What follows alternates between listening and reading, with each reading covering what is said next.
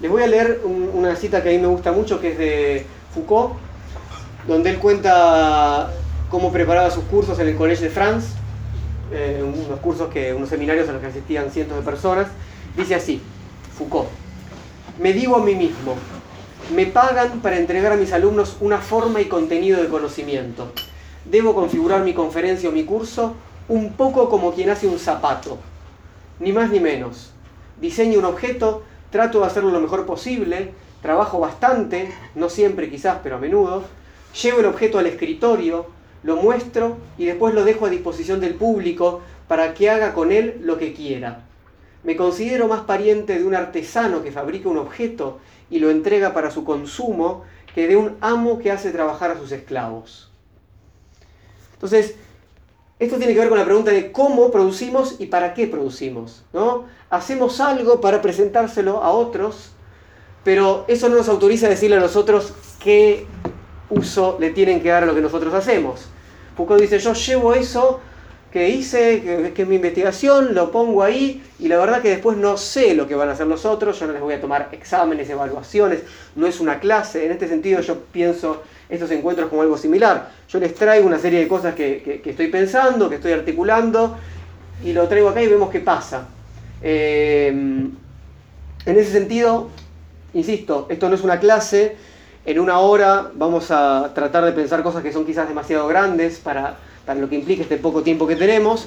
Entonces, uno no puede enseñar en un sentido más eh, tradicional nada en profundidad en un rato. En todo caso, uno puede inocular un veneno, digamos, plantear un problema que quede ahí como, como, como latente, ¿no? latiendo en, uno.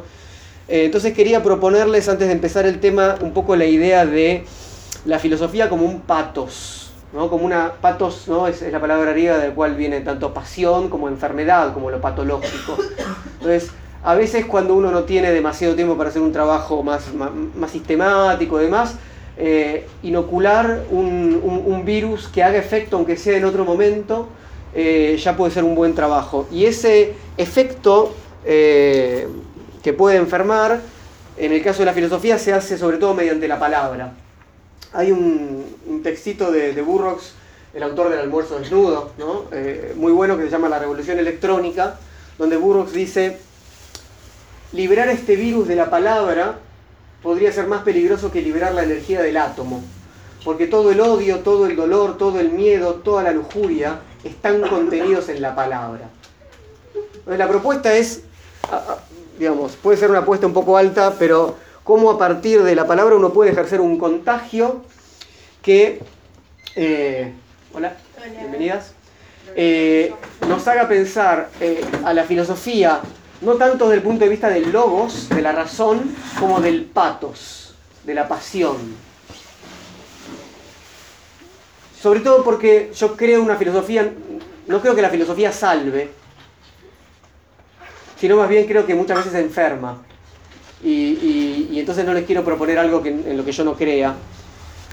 Eh, Hoy vamos a hacer muchas simplificaciones porque vamos a, pensar un, poco la modernidad, eh, con lo cual voy a pasar mm, bastante rápido por el racionalismo, la ilustración, el positivismo, como si no tuvieran diferencias. No importa eso, pásenlo un poco de largo. Em, y en el caso de hoy voy a plantear un problema que me parece que tiene importancia y como no, no va a haber una solución, la idea es que el problema quede justamente en este sentido de virus latente. Eh, por eso dar la bienvenida a la filosofía es decir, bueno, bienvenidos a, la compañía de lo problemático que no se va a ir hoy, ni mucho menos, sino que la idea es instalar una serie de problemas. Así que empecemos con, lo nuestro. Eh, hice una serie de, de, secciones para ordenar un poco esto. Son ocho secciones que tiene la charla. La primera se llama La educación erradica la barbarie. La segunda, ¿a qué llamamos modernidad? La tercera, la filosofía y su proyecto universal. La cuarta, el sueño de la razón produce monstruos. La quinta, maestros de la sospecha. La sexta, dialéctica de la ilustración. La séptima, sin afuera no hay miedo. Y la última, la octava, la crítica del arte y el deseo. Así que arranquemos con la primera. Perdón. Sí. ¿Puedo grabar el audio? Claro. Lo estoy grabando yo igual, pero grabalo. No, no, grabalo porque después por ahí queda mejor y lo que sea. Y no sé cuándo lo voy a subir. Entonces, eh, la primera sección se llama la eh, erradicación de la barbarie por la educación, o la educación erradica la barbarie. Y para arrancar, este sería en realidad el primer texto de la charla propiamente dicho, voy a leer un fragmento de eh, Sobre héroes y tumbas. De paso, aprovecho para, como verán, esta edición lo, deja en evidencia, yo a los, a los 14, 13, 14 años leía, me leí todo sábado y fue un poco quien me ingresó en esta enfermedad que es la filosofía, eh, porque después los, los, autores que él nombraba yo los iba dije, ah, Dostoyevsky, ah, Nietzsche, ¿no? Y, y así fue como mi, ingreso, así que yo le debo mucho. Y bueno, y, y en Sobre y tumbas dice así sábado. Una maestrita, Norma Gladys Pugliese, a la que utilicé durante algunos meses para estudiar ciertas reacciones de intelectuales de suburbio, pensaba naturalmente que el odio y las guerras entre los hombres eran debidos al mutuo desconocimiento y a la ignorancia general. Tuve que explicarle que la única forma de mantener la paz entre los seres humanos era mediante la ignorancia recíproca y el desconocimiento, únicas condiciones en que estos bichos son relativamente bondadosos y justicieros, ya que todos somos bastante ecuánimes con relación a las cosas que no nos interesan. Con algunos libros de historia y con la sección policial de los diarios de la tarde en la mano, me había obligado a explicarle el ABC de la condición humana a esta pobre diabla que se había educado bajo la dirección de distinguidas educadoras y que creía más o menos que el alfabetismo resolvería el problema general de la humanidad. Momento en que yo le recordaba que el pueblo más alfabetizado del mundo era el que había instaurado los campos de concentración para la tortura en masa y la cremación de judíos y católicos, con el resultado casi siempre de levantarse de la cama, indignada contra mí, en lugar de indignarse con los alemanes, ya que los mitos son más fuertes que los hechos que intentan destruirlos. Y el mito de la enseñanza primaria en la Argentina, por disparatado y cómico que parezca, ha resistido y resistirá el ataque de cualquier cantidad de sátiras y demostraciones. Bueno, entonces el problema primero queda planteado más o menos de esta manera. Hay un discurso que pretende que la educación es la solución a la barbarie entre los hombres.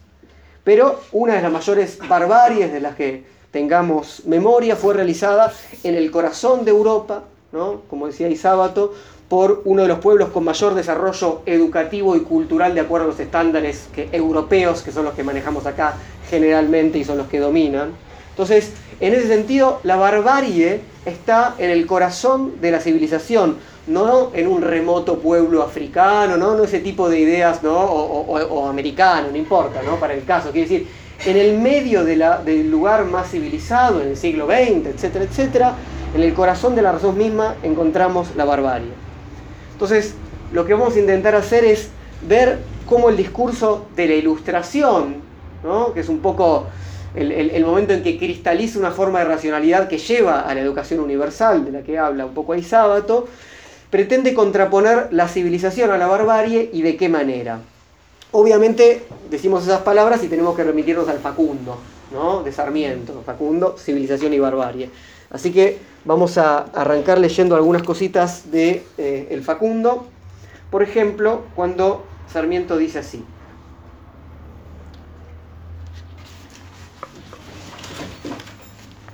Adelante.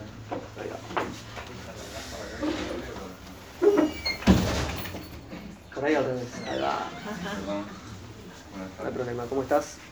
Bueno, eh, Sarmiento entonces, eh, el Facundo, dice, es inútil detenerse en el carácter objeto y fin de la revolución de la independencia.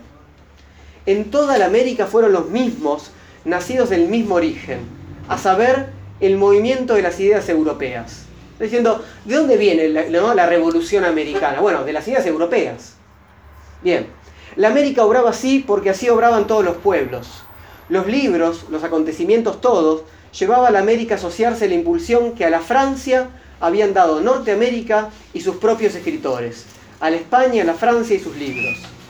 Por lo que necesito notar para mi objeto es que la revolución, excepto en su símbolo exterior, independencia del rey, era solo interesante e inteligible para las ciudades argentinas, extraña y sin prestigio para las campañas.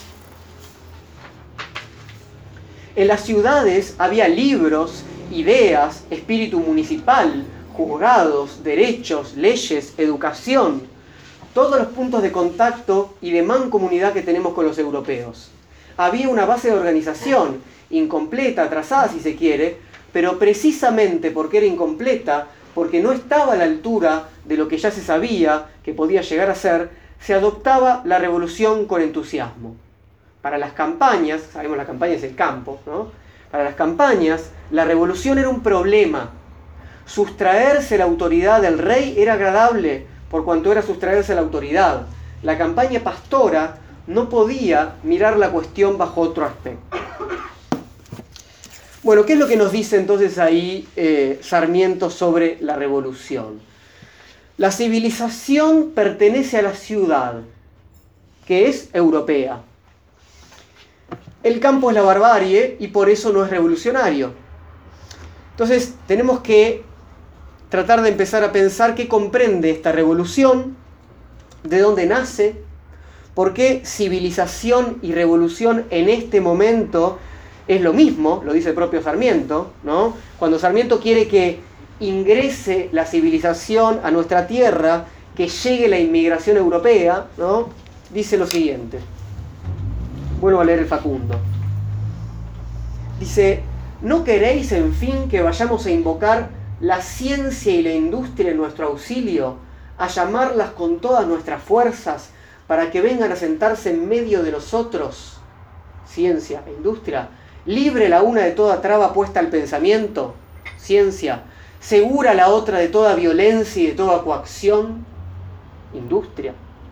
Entonces, ciencia e industria. Cuando Sarmiento pide para nuestra tierra civilización, cuando pide la inmigración de lo mejor de Europa, está pidiendo la ciencia y la industria, está pensando en la ilustración de nuestro pueblo. La Revolución de Mayo, ¿no? cuyos inmediatos predecesores son, como él dijo, la francesa, la norteamericana, etc., son el resultado, por supuesto, todas esas revoluciones de otro tipo de revoluciones que son previas. O sea, no hay revoluciones políticas como la norteamericana, la francesa y la nuestra, sino hay antes otras revoluciones del pensamiento que se dan en la modernidad y que empujan durante dos o tres siglos lo que finalmente van a ser esas revoluciones de fines del siglo XIX, perdón, fines del siglo XVIII y principios del XIX. Así que vamos a la segunda sección para que, se titula ¿A qué llamamos modernidad? Para tratar ahora de pensar los cambios que empujaron a esto que acaba de Sarmiento decir tan explícitamente en el siglo XIX, ¿no? de esta oleada civilizatoria, ¿no? que es el momento de mayor triunfo, no solamente acá, sino en África, etcétera, etcétera. Bueno, entonces vamos a hacer algunas definiciones rápidas sobre lo que pasa en la modernidad para después poder entender qué es la ilustración, qué es su resultado, ¿no? cuáles son los cambios principales que ocurren en lo que llamamos modernidad.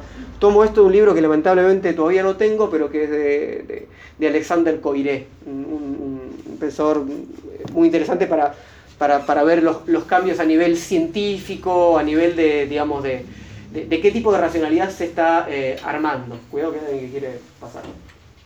Puedes usar el banquito, ¿eh? si quieres sentarte, o alguno de estos. Bueno. Acá podría haber un lugar. Hay un banco, se puede poner bancos. Sí. Hay varios ahí que pueden poner. Buenísimo. Puedes sentarte, ¿eh? Hay un banquito ahí.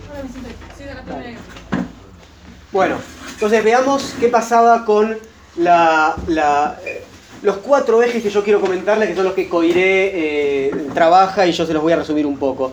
Lo primero, y son cosas conocidas, pero está bueno como verlo todo junto y entender el cambio de mentalidad y el cambio de, que va a implicar como modo de vida. ¿no? Por un lado, lo que Coiré llama la secularización de la conciencia. Es decir, el cristianismo, que hasta, digamos, durante la Edad Media, ¿no? hasta fines de la Edad Media y un poco más, obviamente todo esto es un proceso, ¿no? se empieza a refugiar en la interioridad, ¿no? deja de estar presente en el mundo como tal, las ciencias empiezan a hacer su camino independientemente de lo que digan las escrituras, ¿no? Todo esto es lo que llevó, ¿no? Copérnico, Galileo, etc. Bueno, todo ese trabajo de secularización de la conciencia implica no solamente un proceso mediante el cual la ciencia se va haciendo autónoma, sino también la política, ¿no? Pasa lo mismo, es decir, el fundamento tanto de la ciencia como de la política empiezan a buscarse en lo que no necesariamente es religioso. Pero hay justamente por eso un cambio de fundamento, del fundamento en tanto fundamento único. El fundamento único que era Dios, ahora lentamente empieza a cambiarse por la razón, que va a ser el nuevo fundamento. El concepto de progreso empieza a formarse de a poco, la idea de que la temporalidad en la que vivimos no es una temporalidad vertical, en el sentido de que el único progreso posible es la salvación, ¿no? es una temporalidad teológica, sino que el progreso ¿no? es esta flechita así, que se da en la tierra, en nuestra vida, que podemos avanzar y mejorar las cosas. Y en ese sentido, los cambios dejan de ser malos por sí mismos para ser valiosos por sí mismos en tanto cambios, es la idea de progreso. Entonces, esa idea del, del, afán de novedad va a ser típica del hombre civilizado y es un poco lo que estaba diciendo ahí Sarmiento. Bueno, la campaña, el campo no le interesa, el progreso, los cambios, le tienen miedo, etc. No tiene una vida en el sentido más medieval, si queremos llamarla así. Bien, entonces primer eje, secularización de la conciencia. Segundo eje, la emergencia de la subjetividad, es decir, el nacimiento de lo que llamamos el sujeto. El sujeto es quien realiza la acción, si yo digo, el pueblo de Francia le cortó la cabeza al rey, el sujeto de la oración es el pueblo de Francia. Entonces, sujeto es aquel que realiza la acción, y en el caso de, pensarlo como, a través de su fundamento filosófico, obviamente tenemos que remitirnos a Descartes. ¿no? El cogito, el yo pienso de Descartes, es justamente esa piedra fundamental de la filosofía del sujeto. Es decir, yo pienso, yo me conozco, yo accedo a mí y después viene lo demás. Entonces, eso implica que puede comenzar la época de a poco de las revoluciones, que van a ser revoluciones industriales, después políticas, culturales, etc. ¿Por qué? Porque una revolución implica un corte violento entre un antes y un después que realiza un sujeto revolucionario. Es decir, antes de la modernidad no hay propiamente sujeto revolucionario y no hay revolución como tal. Es decir, no hay conciencia de que nosotros tenemos que actuar para cambiar radicalmente las cosas y marcar un antes y un después. Entonces, no hay una voluntad de transformación tan grande. Eh, justamente ¿por qué? Porque bueno, las cosas estaban dadas de tal manera por la naturaleza, por Dios, por el logos, etc., que nosotros no podíamos soñar con cambiarlas radicalmente y crearlas o recrearlas radicalmente.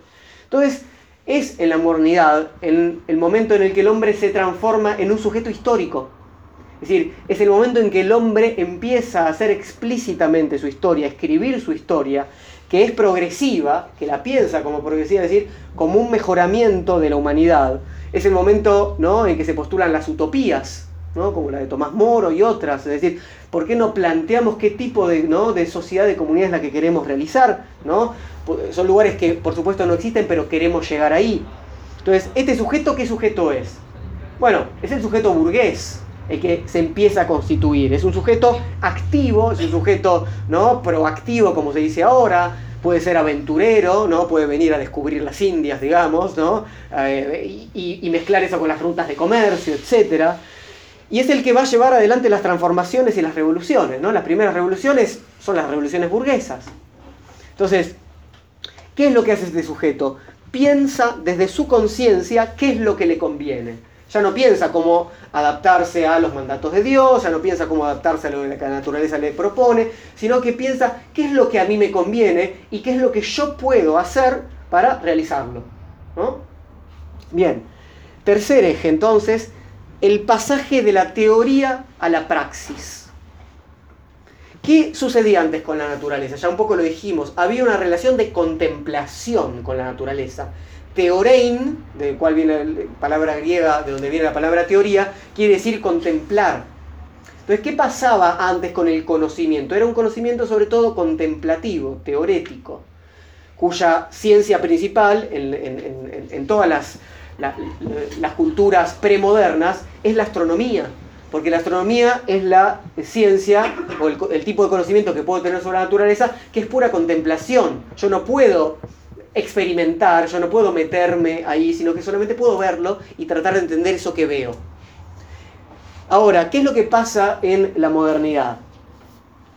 Ya no solamente tengo que saber leer el cosmos o leer lo que Dios tiene que decirme, sino que el sujeto moderno empieza a entender que tiene un derecho a ejercer un control y un dominio sobre esa naturaleza. Ya no se trata simplemente de contemplar y entender, se trata de transformar y dominar.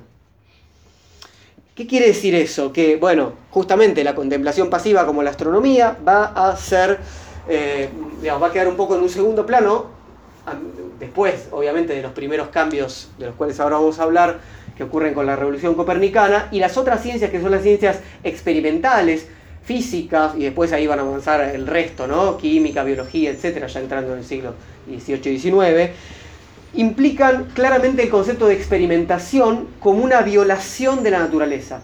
Cuando el hombre moderno hace un experimento, está eh, torturando a la naturaleza para que le cuente sus secretos. No está esperando pasivamente a ver si lo entiende está reproduciendo algo que en el mundo de la astronomía se produce por sí mismo para ver si puedo adelantarme y entender esos secretos. Cuarto y último eje, lo que Coiré llama la destrucción del cosmos. Con la revolución copernicana, que bueno, después es reafirmada por Galileo, después por Kepler con el tema de las órbitas, y luego por Newton, cae la concepción anterior que funcionó más o menos desde el siglo XV y XVI un poquito también, que es la concepción astronómica, física de Aristóteles y Ptolomeo, que implicaban, por un lado, un sistema geocéntrico, ¿no? con la Tierra en el centro, y una física que tiene, que es la aristotélica, dos mundos. Un mundo sublunar y un mundo supralunar. Eso es muy interesante ¿por qué? porque en el mundo sublunar, dice Aristóteles, o sea, todo lo que sucede en la Tierra y hasta la Luna, implica los cuatro elementos, agua, tierra, aire, fuego, sus combinaciones y todos los cambios, etc. De ahí para arriba el éter como quinto elemento y toda una cosa mucho más perfecta, eterna, circular, bueno, unas órbitas circulares que trajeron muchos problemas a Copérnico, justamente hasta que Kepler se dio cuenta de que había que pensar por otro lado.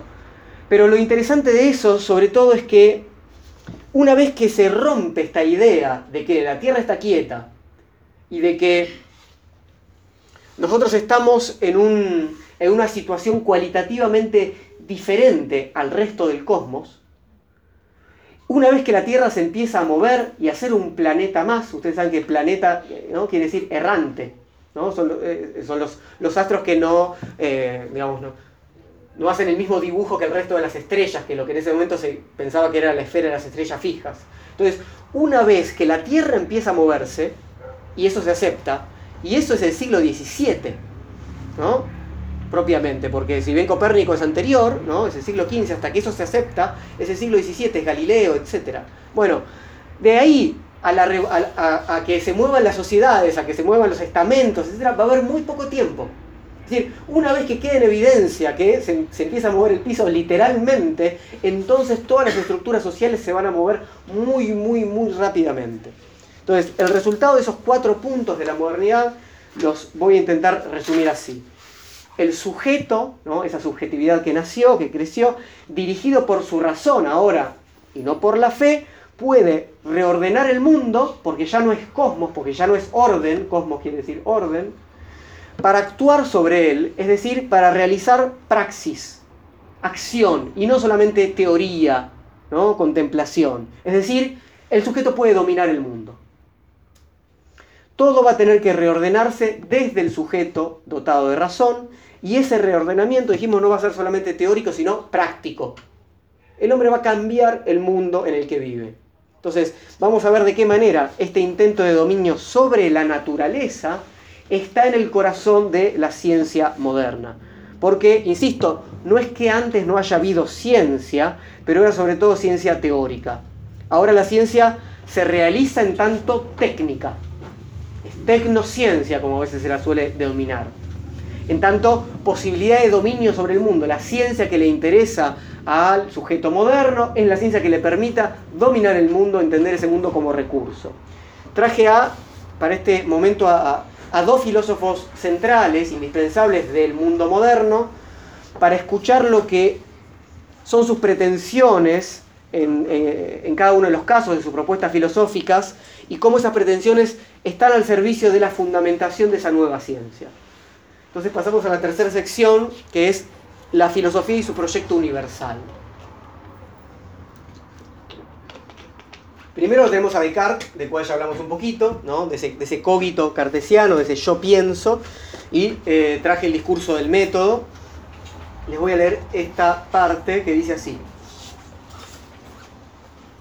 Pues tales nociones me han hecho ver que es posible lograr conocimientos muy útiles para la vida y que en lugar de la filosofía especulativa que se enseña en las escuelas, fíjense, ¿no? Parece una discusión contemporánea en lugar de la filosofía especulativa que se enseña en las escuelas, se puede encontrar una filosofía práctica en virtud de la cual, conociendo la fuerza y las acciones del fuego, del agua, del aire, de los astros, de los cielos y de todos los demás cuerpos que nos rodean, con tanta precisión como conocemos los diferentes oficios de nuestros artesanos, podríamos aprovecharlos de la misma manera en todos los usos para los cuales son apropiados y convertirnos de este modo en dueños y poseedores de la naturaleza. Descartes, o Descartes, como quieran decirle, el fundador de la filosofía moderna, es decir, de una filosofía basada en el sujeto, entendido como razonable, el sujeto entendido como cogito. Como sabemos, este pienso, luego existo, es el corazón de lo que él pretendía ser el edificio de la ciencia. De hecho, el discurso del método es una obra que no era más que el prólogo para unos textos de, ciencia, de física, etc., eh, que, que, Descartes mismo escribió. Y por eso está diciendo eso hacia el final del texto. Si hacemos una filosofía adecuada, él ya, ya demostró el cógnito en el momento que yo leí eso, entonces podemos tener esta nueva relación con el conocimiento podemos tener esta nueva relación con la naturaleza y, como leímos recién, convertirnos en dueños y poseedores de la naturaleza. Repito entonces, el fundamento para reordenar el mundo y dominar a la naturaleza es la facilidad con que accedo a mi propia conciencia. Eso es Descartes. No importa, ¿no? Si conozco no adecuadamente el mundo, primero tengo que tener el fundamento sólido. ¿Y cuál es el fundamento sólido? Que accedo a que yo soy yo que accedo a que esto es mi conciencia, que ese acceso es transparente, es inmediato. A partir de ahí puedo dominar el mundo. Yo soy el propio punto firme que va a permitir todo el resto del conocimiento. ¿Cuál es el otro invitado de esta sección? Kant. Kant, como ya ilustrado, ¿no? ya fines del siglo XVIII, también va a pensar su proyecto de conocimiento, es decir, su propuesta nociológica, desde la fundamentación de las ciencias modernas. Lo que lo desvela Kant es cómo avanza la física, cómo la física newtoniana triunfó y cómo la filosofía sigue eh, por, el mundo de la metafísica y las, discusiones que en mucho sentido no tienen. Pero no voy a referirme a la crítica de razón pura, que es donde está ese problema, sino a, a una conferencia, un textito imprescindible, que es el que se llama ¿Qué es la ilustración? Porque eso es un poco lo que tenemos que pensar hoy. ¿Qué es la ilustración? Dice Kant lo siguiente. La ilustración es la salida del hombre de su minoría de edad. Él mismo es culpable de ella. La minoría de edad estriba en la incapacidad de servirse del propio entendimiento sin la dirección de otro. Uno mismo es culpable de esta minoría de edad cuando la causa de ella no yace en un defecto del entendimiento, sino en la falta de decisión y ánimo para servirse con independencia de él sin la conducción de otro. Sapere aude, ten valor de servirte de tu propio entendimiento. He aquí la divisa de la ilustración. ¿No? Está diciendo, hay que salir de la minoría de edad, hay que ser autónomos, ¿no? tenemos que darnos a nosotros mismos las leyes de nuestro propio gobierno. Y eso implica un valor. ¿Un valor en qué sentido? Tenemos que tener el valor de servirnos de esta razón ya sabemos que podemos vivir de otro modo, obedeciendo, ¿no? Pero eso sería justamente seguir siendo menor de edad. Entonces, llevar adelante en última instancia el proyecto cartesiano con todas las diferencias que hay, pero no importa, de que yo soy mi propio fundamento y de que a partir de mí se organiza el mundo, implica que cada uno pueda proponer, aunque esa propuesta, ahora vamos a ir a eso, tiene algo del orden de lo universal, un modo de vida que sea el mejor para todos, una forma de vida que proponga esta, este progreso, esta progresiva mejora, no solamente de las condiciones materiales de nuestra vida, sino morales. Sigo leyendo la, la, conferencia de Kant. Dice, es tan cómodo ser menor de edad. Si tengo un libro que piensa por mí, un pastor que reemplaza mi conciencia moral, un médico que juzga acerca de mi dieta, y así sucesivamente, no necesitaré del propio esfuerzo. Con solo poder pagar, no tengo necesidad de pensar. Otro tomará mi puesto en tan fastidiosa tarea. Entonces, está claro, ¿no? Es decir, tenemos que ser autónomos, tenemos que animarnos a ser porque tenemos las herramientas. Bien. Entonces, terminemos de ver un poco las características de la ilustración, ¿no? Dijimos, epocalmente ya estamos en el siglo XVIII, con lo cual ya estamos a las puertas de lo que es, la época de las revoluciones. Fines del siglo XVIII y principios del XIX, que estamos leyendo a Sarmiento como resultado de esto. Del éxito de la propuesta ilustrada. Los cambios de los que hablamos en la modernidad, entonces, que son cambios del, entre el siglo XV, XVI, XVII, en este momento ya maduraron y en esta época entonces conocemos este movimiento cultural, político, intelectual, como con distintas palabras en distintos países de, de Europa, pero siempre todas esas palabras hacen referencia a la luz son las Lumières en Francia, es el Enlightenment en Inglaterra o el Aufklärung en Alemania. Estás, eh, no es para eh, hacer el, eh, me la sé decir en cuatro idiomas, sino para, para mostrar que, la, que, el término siempre implica la cuestión de la claridad. ¿No? Importa el lenguaje, lo central es eso. Lo central es que empezamos a llevar luz o iluminamos algo que antes era oscuro, ¿no? y eso oscuro anterior claramente era, digamos, la fe, el mundo religioso, etc.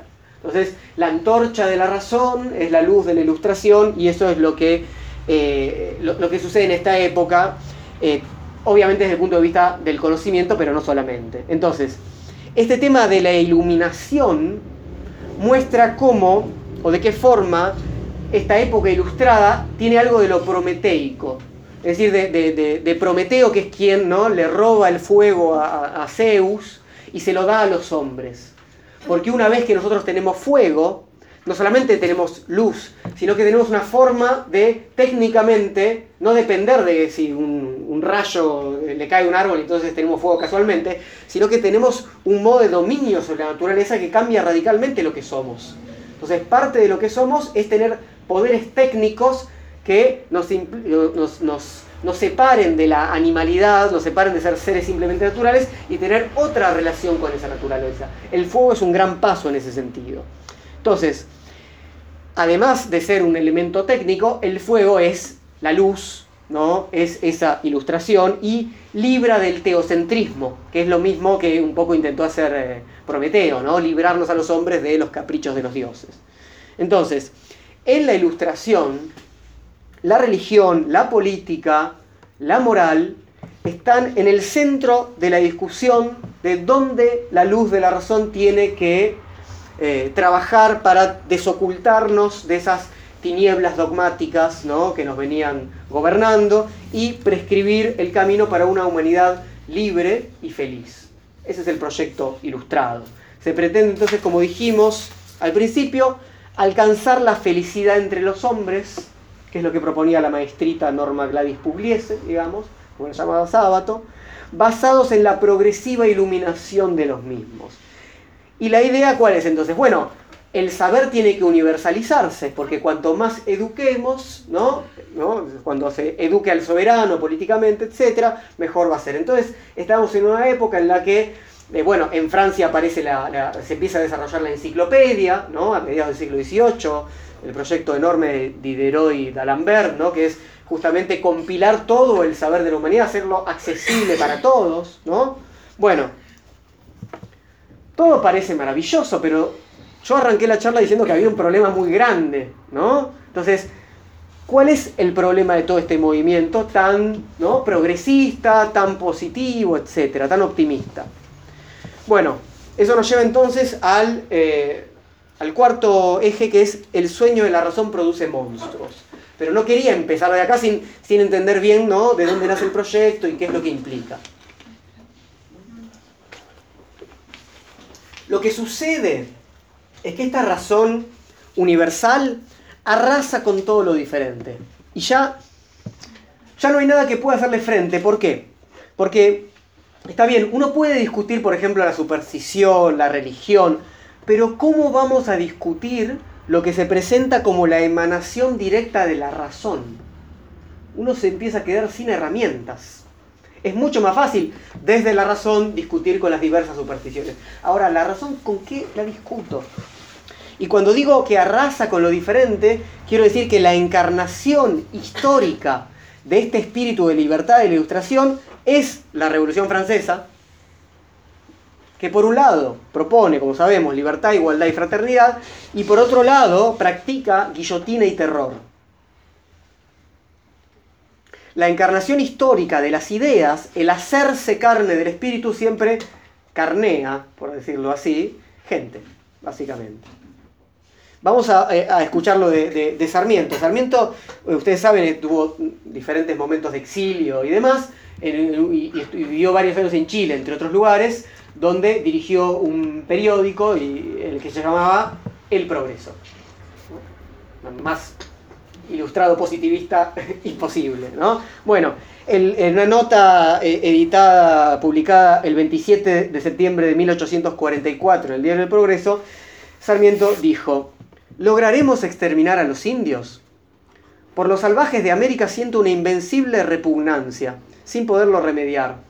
Esas canallas no son más que unos indios asquerosos a quienes mandaría colgar ahora si reapareciesen. Lautaro y Caupolicán son unos indios piojosos porque así son todos, incapaces de progreso.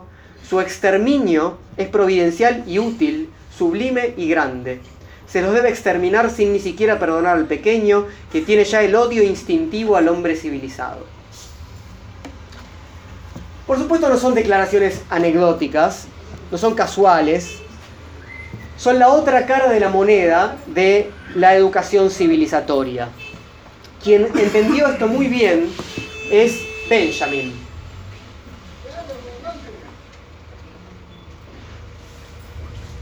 Se un problema ahí, ¿no? Bueno, ¿qué dice Benjamin en las tesis sobre la historia? Una frase que se hizo muy, muy famosa está en la tesis séptima y dice, no hay ningún documento de cultura que no sea a su vez documento de barbarie.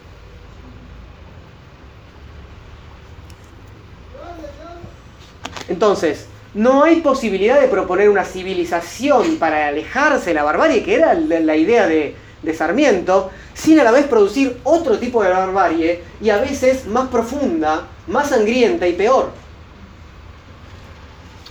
Ahora, si recuerdan el, grabado de, Goya con el cual los invitamos a este encuentro, ¿no? Eh, que da título a la charla, El sueño de la razón produce monstruos, es el título de este grabado.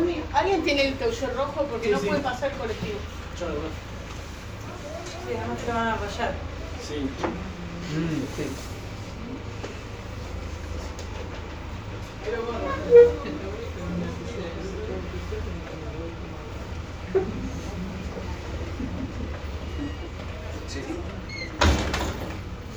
Bueno, Hablando de hablando de barbarie. Sí, sí, en cualquier momento llegamos justo a interrumpir. Eso.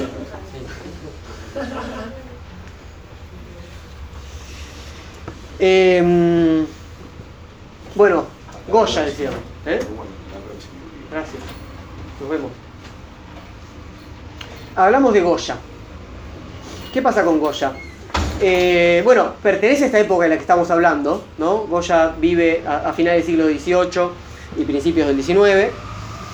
¿Y qué es lo que se ve en esa imagen? ¿no? Que ustedes recordarán que es esa figura durmiendo y que empiezan a aparecer esos, esos monstruos, ¿no? ese murciélago, etcétera, etcétera. Que en lo no dicho, en lo nocturno, en lo que subyace por debajo del discurso racional, esos monstruos aparecen. Que el otro costado de ese proyecto tan maravilloso que es la ilustración es la producción de cierta monstruosidad. Entonces a partir de esto voy a, voy a pasar a la, a la quinta sección, que es la que se titula Maestros de la sospecha. ¿Por qué? Porque la figura de los maestros de la sospecha implica una crítica a esta razón transparente, universal, del sujeto que dicta leyes, y va a ser, eh, digamos, eh, o la vamos a encontrar en tres pensadores enormes que eh, Paul Ricoeur en este libro denominó justamente los maestros de la sospecha. En orden de aparición, para que nadie se ponga celoso, los maestros de la sospecha son Marx, Nietzsche y Freud. Veamos lo que dice Ricoeur sobre ellos, sobre los tres, sobre por qué los caracteriza con la misma etiqueta. Dice así, Paul Ricoeur. Si nos remontamos a su intención común, encontramos allí la decisión de considerar en primer lugar la conciencia en su conjunto como conciencia falsa.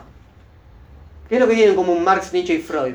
Que la conciencia es un lugar de falsedad. Por ahí retoman cada uno en un registro diferente el problema de la duda cartesiana para llevarlo al corazón mismo de la fortaleza cartesiana. El filósofo formado en la escuela de Descartes sabe que las cosas son dudosas, que no son tales como aparecen, pero no duda de que la conciencia sea tal como se aparece a sí misma. En ella, sentido y conciencia, el sentido coinciden. Desde Marx, Nietzsche y Freud lo dudamos.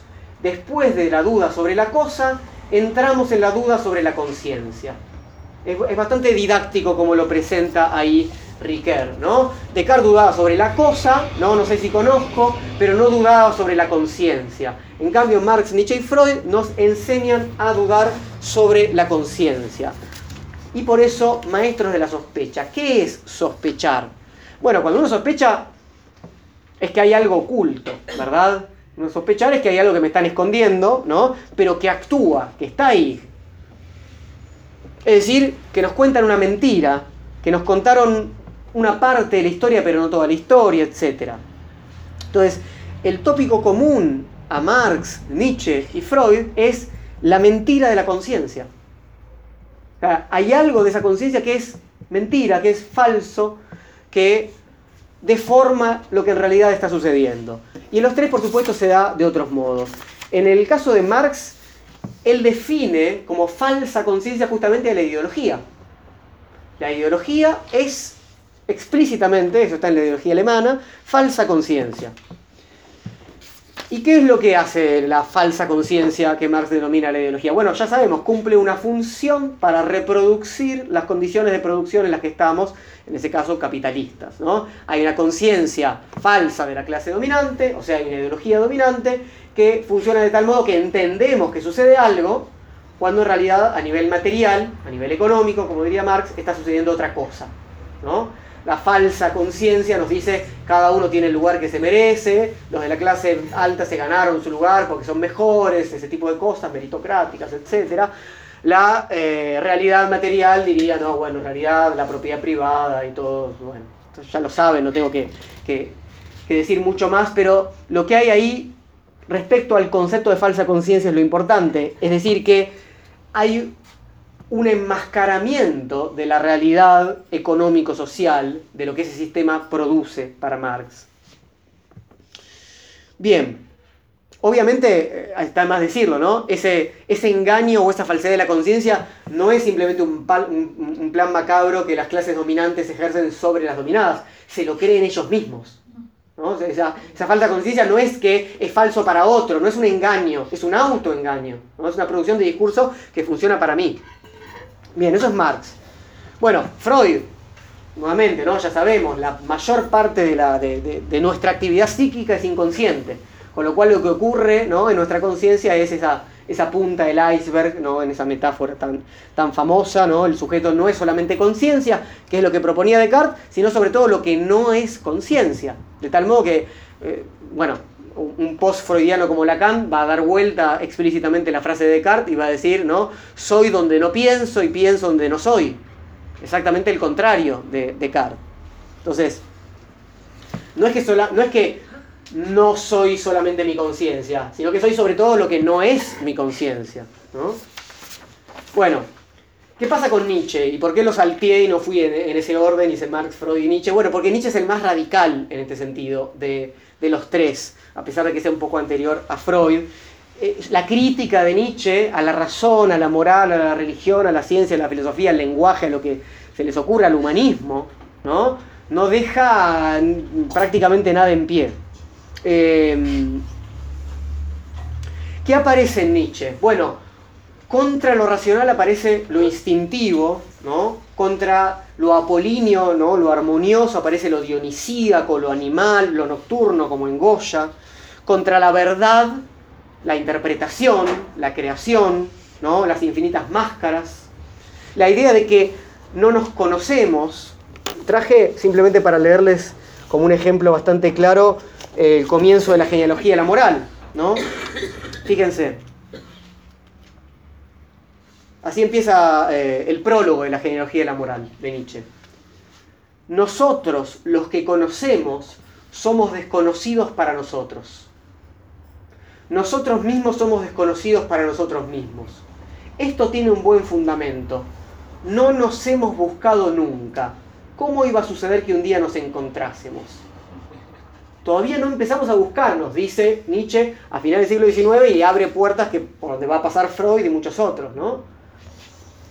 Entonces, conclusión de esta, de esta sección, digamos, de, los maestros de la sospecha, la conciencia no se sabe a sí misma, a pesar de lo que proponían ¿no? Descartes y después todos los filósofos modernos clásicos.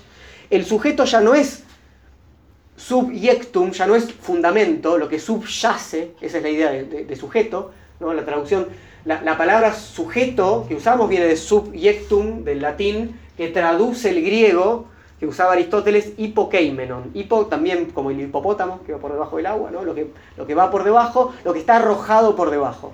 Después Heidegger va a hacer un festín con eso del, estar arrojado y estas cuestiones. Va a estar acá Heidegger en, un rato, pero la idea es que el sujeto no es fundamento de sí mismo, eso es lo que yo quería decir, sino que el sujeto ya está sujetado, como después va a decir Foucault, ¿no? en estas líneas post-nietzscheanas. Está sujetado, como diría Marx, por las luchas económicas, materiales, por los discursos ideológicos, por las pulsiones inconscientes, por los mandatos del super yo, está sujetado por sus instintos o por su voluntad de poder, ¿no? Depende de qué autor tomemos, pero quiero decir, la cosa no empieza en la conciencia, están diciendo todos. ¿no? Hay algo, hay, hay fuerzas que la conciencia desconoce que eh, la hacen ser determinado resultado. Entonces, ¿a qué asistimos con, este, con estos pensadores, con estos maestros de la sospecha? A un debilitamiento de ese sujeto pensante cartesiano, a un debilitamiento de ese cogito. Y eso es lo que Riquet, el que acuñó el concepto de los maestros de la sospecha, denomina en una obra posterior, que es esta, que se llama Sí mismo como otro, el cogito humillado o el cogito quebrado. ¿no? Lo que le pasó al cogito después de que le pasaron estos pensadores por arriba. Eh, y lo dice así, le dice, bueno, que él responsabiliza a Nietzsche y a sus seguidores por esta humillación del cogito. Se los leo. Dice Ricard, el cogito quebrado Tal podría ser el título emblemático de una tradición, sin duda menos continua que la del cogito, pero cuya virulencia culmina con Nietzsche, haciendo de este el oponente privilegiado de Descartes. Es el mayor oponente, el que más claramente ve el, problema de fundarse en la, en la conciencia propia, es Nietzsche. Entonces, lo que denuncia, lo que anuncia la sospecha es un continuo proceso de ocultamiento, de represión, de aniquilamiento de lo otro de la razón.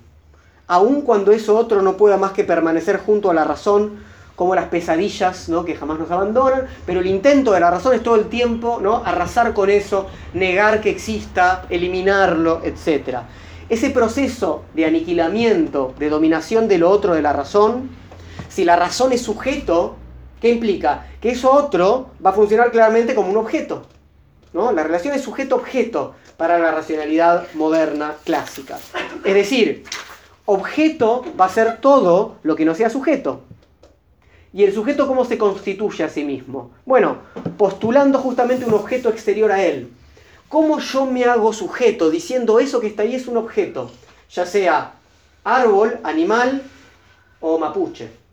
¿no? Es decir, yo así me, yo me diferencio diciendo, o, mujer para, él, para la figura patriarcal, ¿no? Es decir, ahí hay un objeto. Yo soy sujeto, ¿por qué? Porque señalo el objeto. Entonces, en el caso de la naturaleza, que es eh, en general lo que estamos hablando para, para comenzar respecto a ese dominio científico-técnico, entonces si la naturaleza es objeto, puedo no solamente conocerla, como dijimos, sino que puedo dominarla, o sea, puedo explotarla, es decir, puedo entenderla como recurso para el sujeto. Y ahí tenemos los recursos naturales, como nos enseña todavía Norma Gladys Pugliese en la escuela. Recursos naturales. Ahora, lo otro, como recién también dijimos, no solamente van a ser objetos naturales, pueden ser muchos hombres, mapuches, mujeres, niños, no importa, ¿no?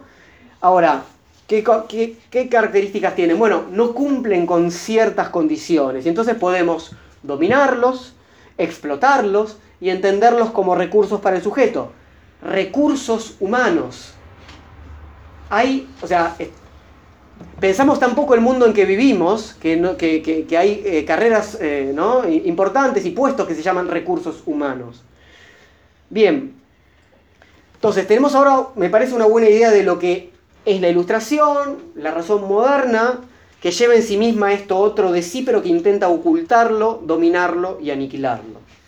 Pasemos entonces a la sexta sección, que se llama Dialéctica de la Ilustración. Y acá vamos a encontrar la, frase del, del, flyer, que es de Adorno y Horkheimer, de su libro Dialéctica de la Ilustración. Y vamos a trabajar un poco qué es lo que pasa acá.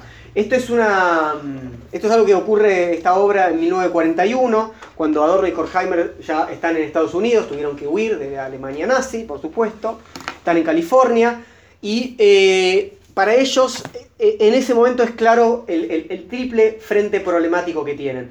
Por un lado, obviamente la barbarie nazi, de la cual ellos se van. Por otro lado, la, perversión del comunismo ¿no? en el estalinismo. Ellos vienen, por supuesto, de la izquierda, pero ya están absolutamente distanciados. Y al mismo tiempo, lo que en el lugar que ellos se, se fueron a vivir, pero ellos entienden, obviamente, que hay una manipulación enorme ¿no? de la cultura capitalista encarnado en Estados Unidos. Bueno, entonces, ¿qué empiezan a, pensar? Bueno, si la promesa ilustrada, que pensemos, tenía 150 años en ese momento, más o menos, ¿no? desde que se formuló en la Revolución Francesa, en Gante, etc., hasta, hasta la década de 1940, si esa promesa ilustrada era avanzar en una, en una especie de comunidad universal de la razón, de la comprensión, y están en medio de la Segunda Guerra Mundial, con el comunismo siendo el desastre que es, con el capitalismo para ellos también absolutamente críticos, dice, en lugar de ir hacia ese camino de mejoramiento de la humanidad y autonomía, vamos por distintas vías hacia una barbarie terrible. Tenemos una encerrona, ¿no? cualquiera de las propuestas que se nos hace es una más terrible que la otra. Y eso es un poco lo que en algún sentido decía ahí el personaje de, Sábato, ¿no? O sea, eh, la educación nos llevó a esto. Tenemos tres sistemas, ninguno es bueno, todos carnean gente, como decíamos antes, de forma bastante terrible y sin poder ni siquiera entender muy bien por qué lo están haciendo, o sea, sin poder ser críticos con eso. Vamos a leer Dialéctica de Ilustración. Adorno y Horkheimer dicen, lo que nos habíamos propuesto era nada menos que comprender por qué la humanidad, en lugar de entrar en un estado verdaderamente humano, se hunde en un nuevo género de barbarie. Fíjense que el término barbarie ¿no? aparece en, el Facundo, ¿no? aparece en Dialéctica e Ilustración, etc. Aparece en Benjamin. Bueno, ¿qué entienden estos dos pensadores que tienen eh, eh, raigambre marxista? Que la cosificación que, que este tornar al otro en un objeto, eso es la cosificación, no se da solamente en el mundo capitalista, sino, o sea, en la modernidad ¿no? capitalista, sino que está esa cosificación en el corazón de la razón occidental. Entonces, ellos hacen un viraje de una crítica más bien marxiana, de, criticar a lo que, lo que el modo de producción al capitalista como tal, a una línea un poco nietzscheana que implica criticar la razón como tal, criticar la racionalidad como tal, la racionalidad obviamente occidental. Entonces, en ese sentido ponen en juego el concepto mismo de lo europeo y el corazón ¿no? de ese proyecto ilustrado que es, como dijimos claramente, europeo. Ponen en juego toda la racionalidad europea, pero yéndose hasta el momento de los mitos griegos, ¿no? diciendo, bueno, durante todo el tiempo de diferentes maneras estuvimos produciendo un tipo de racionalidad que nos lleva ineluctablemente a esto, a lo que estamos asistiendo en este momento. ¿Por qué? Porque la razón en sí misma no debería ser completamente destructiva, dominadora. Entonces ellos plantean que, podríamos y que deberíamos distinguir entre una razón autónoma y una razón instrumental. La razón instrumental es la razón dominadora, técnica, etc. Y esa es la razón que ganó, digamos, la pulseada por ser el tipo de racionalidad dominante. Entonces, ¿qué dicen en dialéctica de la ilustración? Que la ilustración se autodestruye, el proyecto ilustrado, ¿no? Porque se configura como dominio sobre la naturaleza, pero que ese dominio se vuelve contra el sujeto, que es el que quería ser el dominador. Y en ese sentido, el sujeto que hace de la naturaleza objeto de dominio, como dijimos, hace también de los otros hombres objeto de dominio, y él no está por fuera, o sea, se cosifica, pasa de los recursos naturales a los recursos humanos relativamente rápido. Entonces, la ciencia primero domina la naturaleza y tenemos las ciencias naturales, ¿no?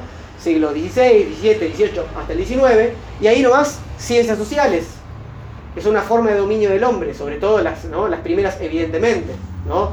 De la economía hasta la antropología, la sociología, nacen con esa propuesta. Bueno, esta perversión de la razón, digamos, como ellos la piensan, que se realiza como razón instrumental, no se da entonces solamente en el modo de producción capitalista, sino que está en el origen mismo de la razón cuando olvida su unidad con la naturaleza en el momento mítico, ya desde ese momento. Entonces, dijimos, la crítica a la razón se extiende a toda la razón occidental y para explicar las barbaries presentes es necesario entender cómo se modeló un tipo particular de racionalidad en Occidente. Ese es lo que ellos dicen en dialéctica de ilustración. Hasta que no entendamos cómo la razón se fue constituyendo como tal, desde el comienzo no podemos entender cómo salir. Bien, séptima sección. Sin afuera no hay miedo. Esto tiene que ver con lo que llamamos este dominio de la objetividad, este dominio del objeto. El sujeto, dueño domina la naturaleza y hace de todo objeto un objeto de dominación. ¿no? Como dijimos, el hombre entre el hombre como recurso humano y la solución final de los nazis no hay mucha diferencia. De hecho, hay varias películas eh, que, trabajan esto. ¿no? la racionalidad instrumental para el campo de concentración ¿no? o para la eficiencia empresaria. ¿no? Y campos de concentración diseñados por ingenieros alemanes, etc. Entonces, este sujeto justamente es el nombrado como la razón instrumental. ¿Cuál es, dijimos, el, la propuesta de la ilustración, el objetivo? Quitar el miedo a los hombres, quitar el miedo a los hombres y convertirlos en amos de esa naturaleza mediante esa razón desencantada. Es decir, hacer del mundo algo que no tenga ya ningún rincón oscuro, hacer del mundo algo absolutamente dominable. Si conozco, domino. Entonces, el iluminismo sería en ese sentido la realización plena del sueño cartesiano. La razón somete a la realidad. Y lo que no se somete al cálculo y lo que no se somete a la utilidad es sospechoso. En ese sentido van a decir Adorno y Horkheimer explícitamente que el iluminismo es totalitario. ¿Por qué? Porque quiere someter al hombre y a la naturaleza, y en ese sentido nada queda afuera. La razón es una razón universal, la razón moderna siempre lo fue, y la propuesta ilustrada es una propuesta universal. No puede haber otras formas de vida que no entren en la lógica de la razón civilizatoria. Leo, dialéctica de ilustración. En cuanto señores de la naturaleza, el Dios creador y el espíritu ordenador se asemejan. La semejanza del hombre con Dios consiste en la soberanía sobre lo existente, en la mirada del patrón, en el comando. ¿Qué sucede entonces? Se elimina la distinción entre el afuera y el adentro. ¿Qué hace la razón instrumental cuando se convierte en Dios? ¿no? que es lo que proponen Adorno y Horkheimer, el nuevo amo del mundo. nos liberan del terror. ¿Qué es el terror? Nuevamente, lo desconocido, me puedo liberar del terror cuando conozco todo, cuando nada queda afuera, porque que algo quede afuera es la fuente de la angustia. Vuelvo a leer Dialéctica de la Ilustración. El hombre cree estar libre del terror cuando ya no existe nada desconocido. La pura inmanencia del positivismo, su último producto, no es más que un tabú en cierto modo universal Nada absolutamente debe existir fuera, pues la sola idea del exterior es la genuina fuente del miedo. Entonces, el hombre moderno crea un adentro que no tiene afuera como espacio de seguridad. Y el conocimiento entonces actúa como de apresar y poner en seguridad las cosas, esas cosas exteriores. Ya las conozco, ya las domino, ya sé cómo medirlas, cómo clasificarlas. Me interesa mucho y especialmente esta idea de que la razón se modela dominadora porque tiene miedo. ¿no? Porque no es más que un instrumento para dejar de tener miedo. Y entonces el iluminismo, dicen Adorno y Horkheimer, no es otra cosa que algo similar a lo que organizó los primeros mitos. ¿no?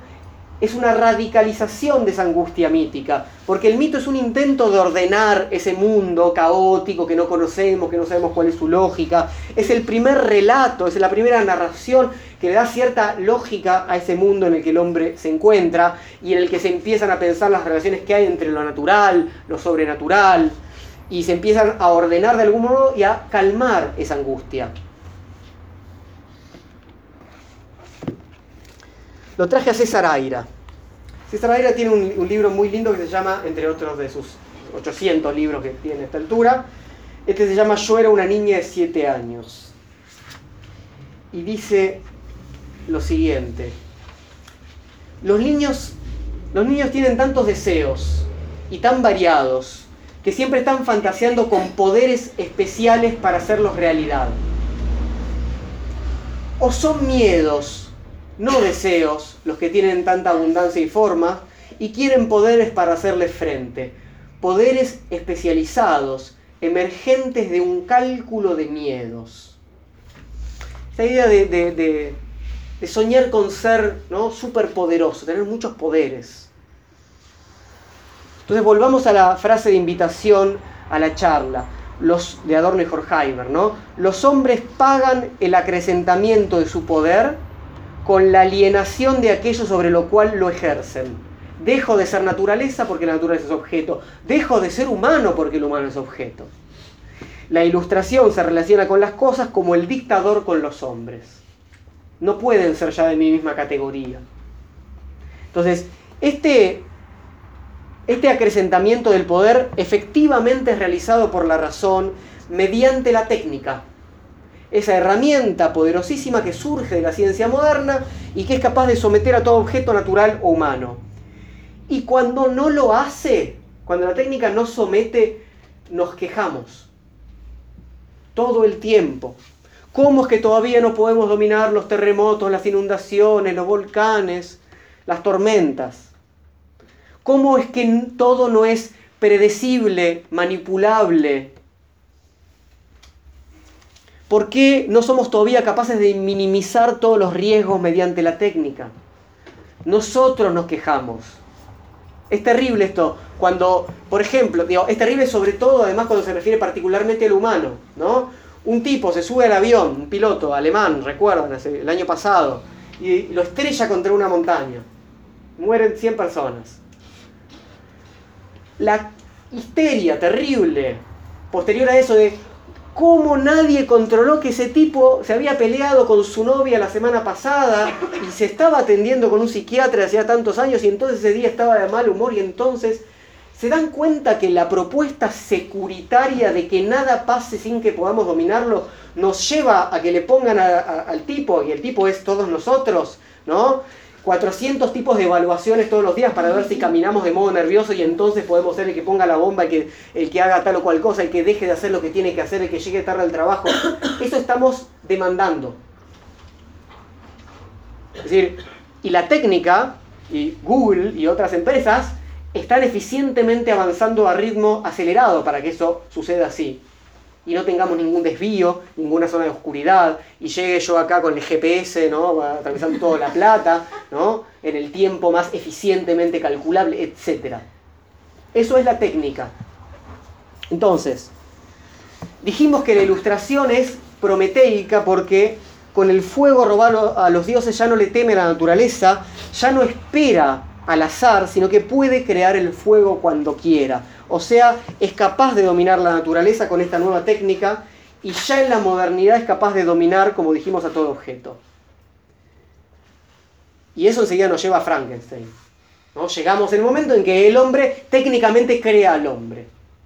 Y ahí la cosa se empieza a desmadrar un poco, ¿no? Porque eso no, no, pasa mucho tiempo entre Frankenstein, también al doctor Frankenstein no le va muy bien, sabemos en la novela, pero después de eso viene Terminator, después de eso viene Matrix y, ¿no? y, y otra serie de narraciones que nos dejan en evidencia que esa forma de instrumentalizar al otro nos está instrumentalizando de tal modo que nosotros ya no podemos dominarla, que nos transformamos en un puro objeto de eso.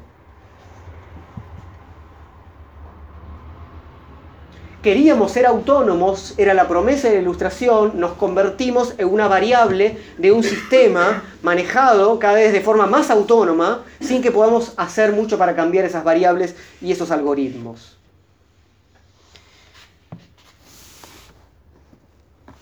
Alejandro Dolina. Crónicas del Ángel Gris. Capítulo 43, La ciencia en flores. Los refutadores de leyendas han sostenido siempre que toda la naturaleza puede expresarse en términos matemáticos.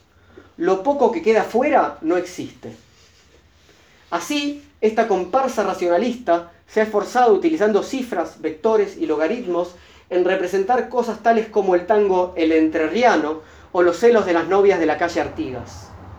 Cuando fracasaban, simplemente declaraban superstición lo que no conseguían encuadrar en sus estructuras científicas. Existía un minucioso catálogo de cosas inexistentes que se actualizaba cada año. Allí figuraban los sueños, las esperanzas, el hombre de la bolsa, el alma, el ornitorrinco, el 14 de espadas, el ángel gris de flores, el gol de Ernesto Grillo a los ingleses, la generada servida y la angustia. Y un poco más. Todos los adoradores del progreso nos pintan un porvenir lleno de veredas móviles que nos evitarán el esfuerzo de caminar, con máquinas invictas, con ríos domados y vehículos cada vez más veloces. A las almas sencillas la descripción de estos espantosos mecanismos les parece algo diabólico. Antes que Dolina, y para que vean que los argentinos no inventamos todos, un tal Martín Heidegger ya había tratado extensamente el tema. Heidegger tiene una conferencia muy importante y, y amena sobre este tema que se llama Serenidad. En esa conferencia dice Heidegger, nos encontramos tan atados a los objetos técnicos que caemos en relación de servidumbre con ellos. Quiero dejar entonces planteado el problema de una manera doble. Por un lado, ¿es la técnica una herramienta que hace aún más eficiente la barbarie entre los hombres? Por otro lado, ¿estamos condenados a ser dominados por esta razón instrumental y por esta vida securitaria?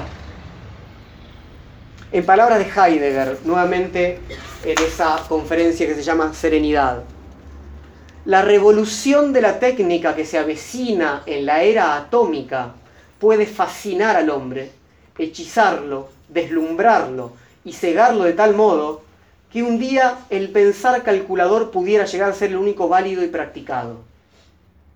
Y que, que pensemos que la, razón, que la razón es solamente eso y que no puede haber otra forma de racionalidad. Pero bueno, como no quiero que se vayan angustiados un sábado a la noche, como final quiero compartir con ustedes tres posibles lugares o formas de pensar una salida a los problemas planteados por esta razón instrumental o por este pensar calculador como lo llama Heidegger. Entonces, la última sección, la crítica, el arte, el deseo. Primero, la crítica, ¿no? O la razón occidental y la negatividad, lo que sea, porque estuvimos desde que empezamos hasta ahora, ¿no? Pegándole muy fuerte a esta racionalidad moderna, europea, occidental, etc. Pero tenemos que decir, tenemos que decir lo que esta razón occidental tiene lo otro en sí mismo, tiene su propia negatividad. Quiero decir, esa continua obsesión por la iluminación es la contracara de una también continua creación de lugares oscuros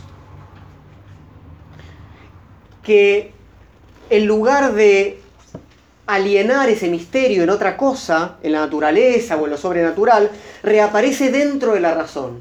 Si la razón occidental logró hacer reaparecer una crítica a su propia forma de racionalidad dentro de la razón misma. Eso es lo que estuvimos viendo hoy. ¿Desde dónde estamos hablando? Marx, Nietzsche, Freud, Adorno, Horkheimer, Dolina inclusive. No son mapuches, no son, ¿no? Claramente es tradición europea. ¿sí? Entonces, quiero decir, Europa mismo produce eso hasta los límites de la deconstrucción derridiana, ¿no? de una crítica radical a esa razón cartesiana, moderna, etcétera, etcétera. Entonces, quiero decir, eh, y eso también tenemos que tenerlo en cuenta, se suele ver poco en otras culturas, no europeas, no occidentales, etcétera. Digo porque después de todas las críticas que hicimos tenemos que aceptar que la, que la profundidad de la crítica que se realiza a la cultura occidental a sí misma no se ve en otras culturas. Segundo lugar, o cuando digo no se ve, digo yo no lo veo. Después podemos ahora conversar y, por ahí hay otros, otras cosas. Segundo eh, eh, camino de oscuridad, no de luz, ¿no? porque en este caso para salir de la ilustración es un camino de oscuridad. El arte el horroroso arte. ¿En qué sentido? Que el arte, y voy a obviamente simplificar, ¿no? Eh, es, implica una relación sujeto-objeto que no hace de ese objeto simplemente un objeto de dominio. Digamos, en todas las etapas de la obra artística, la etapa creativa, la relación posterior entre el artista y la obra, la relación entre la obra y el espectador o el crítico de la obra, etc., hay algo no racionalizable, hay algo mistérico, hay algo oscuro que está presente. Es decir, el, creador no sabe explícitamente todo lo que está haciendo, no puede dar cuenta de todo lo que hace. El espectador tampoco puede dar cuenta, ¿no? Como un, con, ningún algoritmo de qué es lo que está viendo y qué es lo que le sucede, etcétera, etcétera. Hay algo ahí que se resiste a la dominación instrumental. Entonces, eso pone también un poco en crisis esta idea de que hay un sujeto claro. ¿Quién es el sujeto de la obra? ¿Quién es autónomo? ¿no? Dijimos, el artista no es autónomo, necesita de la inspiración, de, o sea, eh, necesita de algo que lo excede y que no entiende muy bien quién es. ¿no? Eh, tampoco la obra es autónoma porque necesita ¿no? de, de un autor y al mismo tiempo de un espectador, y el espectador tampoco. Necesita siempre de la mediación del artista, de la obra. Hay algo ahí que que rompe esta, esta instrumentalización clara donde cada elemento del sistema, para la razón instrumental, tiene que tener una etiqueta clara y un uso que le permita ser instrumentalizado. Y por último, el deseo. El deseo como, como acto de apagar la luz. Es decir, el deseo como presencia de una ausencia, que es una definición que que muchas veces se utiliza, ¿no? Lo que deseo es que se me hace presente algo que no tengo, ¿no? o algo que no soy, y eso es propiamente lo que llamamos deseo, y eso es lo que nos hace incompletos, digamos, y como tal es motor de toda búsqueda amorosa, filosófica, científica, lo que ustedes quieran pensar. Si prendemos la luz, si prendemos todas las luces, si queremos tener todo a la vista, si queremos poder controlarlo todo, observar todos los detalles para actuar sobre ellos, ¿no? de ser necesario, se pierde el deseo. Si nada falta, si no hay ausencia, si se puede tener todo, el deseo finaliza porque no hay nada que pueda permanecer ausente que se escape. Entonces, apagar la luz es la invitación a la continuación del deseo. Uno puede pensar en ese sentido la, erótica como un arte de la multiplicación de las oscuridades. Y, en este sentido, ¿no? De Eros y del deseo entendido como Eros, eh, la razón instrumental ahí es lo peor que nos puede ocurrir, digamos, ¿no? Tinder es la razón instrumental. Después uno tiene que, ver de qué modo rompe con eso y arma otra cosa ahí en lo que es un supermercado de algoritmos, ¿no? Y eso es, este, digamos, esta propuesta de, no perderla, el, el, saber que implica esta erótica como multiplicación de las oscuridades, donde, donde no hay ninguna razón previa ni universal que me pueda decir qué es lo que me conviene, qué es lo que me gusta, etcétera, etcétera, etcétera, ¿no? A dónde eh, me tengo que ir de vacaciones ahora porque el año pasado me fui a tal lugar, lo que ustedes quieran pensar en ese sentido.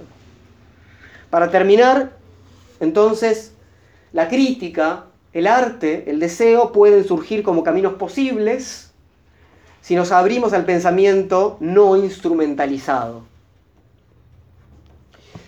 Voy a cerrar y, pasar la gorra eh, leyendo una frase de Heidegger que no pude traer el libro porque estoy mudándome y embalando la biblioteca y ese quedó en una caja ya cerrada, así que pero es un libro que se llama La pregunta por la técnica, que tiene varios textos y uno es ese, La pregunta por la técnica, donde Heidegger dice así, cuanto más nos acerquemos al peligro, con mayor claridad empezarán a lucir los caminos que llevan a lo que salva.